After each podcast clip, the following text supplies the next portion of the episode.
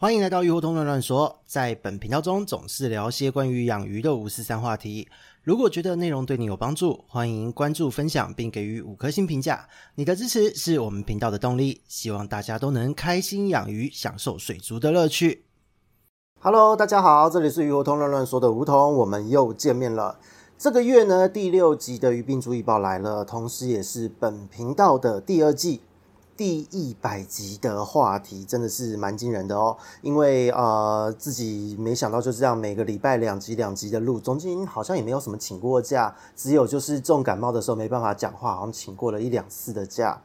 但是呢，总而言之，在很短的时间就来到了一百集的累积。那大家可能会以为有一些什么特殊活动，但很可惜哦，并没有规划，因为话题实在是多到说不完。那我觉得一百集还是一个蛮呃短期的一个小小里程碑。未来呢，希望是累积更多的集数，还有更多的下载数后，再来和大家做一些感谢回馈的相关活动。希望大家可以敬请期待哦。那也请各位呢，就是一定要再次的宣导哦。如果觉得说本频道对于养鱼的过程中有所帮助，请各位多多协助分享、下载、订阅，还要记得给予五星的评价，这个超级重要。因为呢，就是有人在问我说。诶，你的频道下载总数还不错，可是为什么都没有那个评价？好像都呃，虽然说星数也蛮高的，但是评价的数量没有很多，所以呢，就让我听到有点震撼。原来还真的会有人看这个评价，所以呢，就麻烦请大家多多帮忙提供一些五星的评价哦，谢谢各位。那另外就是呢。今天呢，用了不同的麦克风录，因为又添购了新的设备，为了接下来一些不一样的企划，所以不知道大家今天听起来音质的状况如何？如果觉得声音的状况是可以的，也请给予一些评论哦。那另外就是最近有收到一则评论，就是说来宾的声音好像不是那么的稳定，而且好像有点距离感。那这个部分就要说明一下了。其实是因为呢，在这边都是线上录音，不见得每一个来宾都有比较好的收音设备。毕竟每一个养鱼人呢，都是把钱花在鱼和鱼缸的身上，所以呢，未来虽然还是会尽量去建议来宾添购设备，因为其实一直都有在做提醒和建议。但是呢，不论如何，呃，没有办法去强烈的要求，因为每一个大大他们投入心力的地方不太一样，所以只能说请各位听众多多担待啦。那也请各位未来可能会上节目的一些朋友们，听到这一集的呼吁，你可能去啊、像是黄色鬼屋啊，或是什么样的呃虾皮拍卖之类的平台，去买一个立式的哦，立式的一个麦克风。可能不用到千元的花费就可以有不错的收音品质了。这一个部分是未来是相当值得投资的，因为可能在别的地方、别的用途玩游戏什么的也都用得到。所以呢，就请各位听众呢，因为我们毕竟是内容行销为主，所以请各位就多多担待啦，不好意思哦。那么接着就要进入到今天的主题了。近期呢，虽然已经过了小雪的节气哦，正式进入了冬天的时间。不过今年呢，虽然在前半年是很有季节感，但是到了今年尾声的现在哦，季节感变得有点混乱。那这样的状况其实不只是因为全球气候暖化，主要还是归咎于说今年的反声音现象是蛮大的一个影响。那很多人其实都会听到说声音现象、反声音现象，这到底是什么？这边就在我们开始前帮大家科普一下地球科学，因为呢，地球本身是一个很大型的生态系统。它受到了地球的一个自转公转引力啊，还有太阳大气组成等等，会有各式各样的气候啊、温度、洋流变化。那这些变化基本上是从温度开始，一连串都会影响到水的密度啊、盐度，各式各样的物理性质。那到最后就是会影响到洋流状况，因为最基本的扩散嘛，热的会往冷的地方移动，然后冷的密度会比热的密度还要密。整个海洋的水体这么大，它一定某一些区块温度比较高，某一些区块温度比较低。那在这样子的状况，整个海它不只是在表层的流动，它从底部会流到。水面的表层也会从水面的表层往水底部去流动，所以会有各式各样的变化。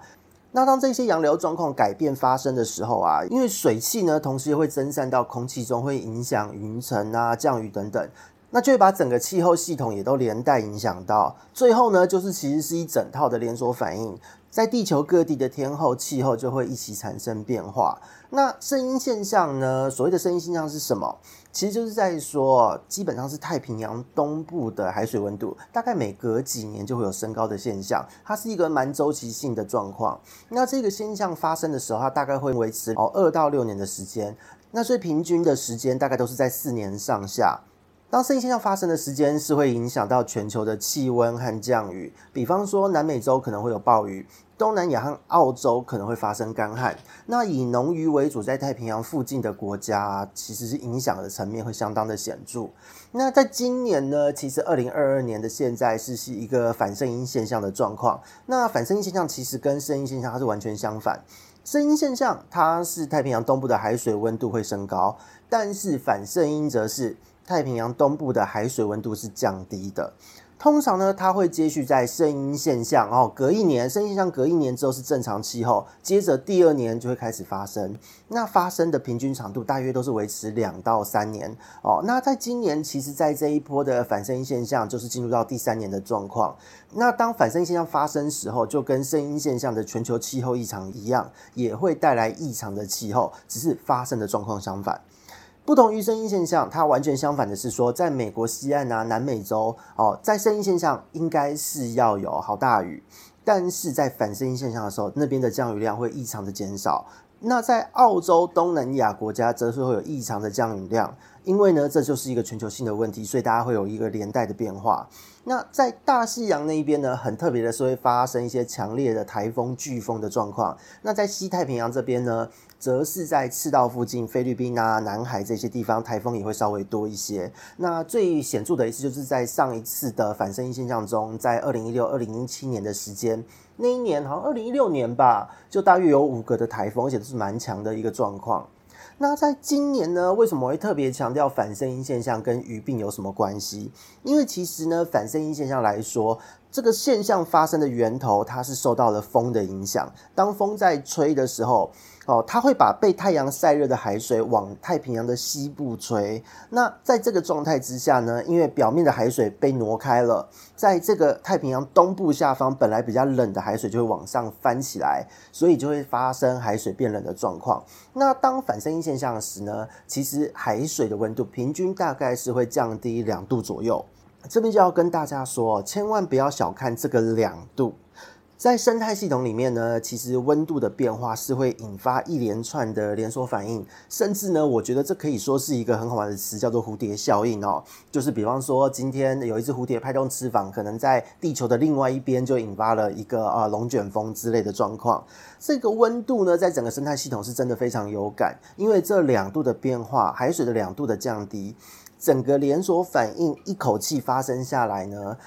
这一个连锁反应在越后面会发生的事件，受到影响的程度就会越剧烈，所以才会发生某一些地区有异常降雨的状况。那这个气候呢，整个受到影响的时候，因为在水里的生物，它是第一波就会受到这个冲击的，所以呢，水里面的生物，鱼啊，或是一些饵料生物、浮游生物，各式各样的小动物，那也包含了各式各样的细菌、病毒，自然也就会有所变化。而且呢，因为这一件事情发生的速度非常快。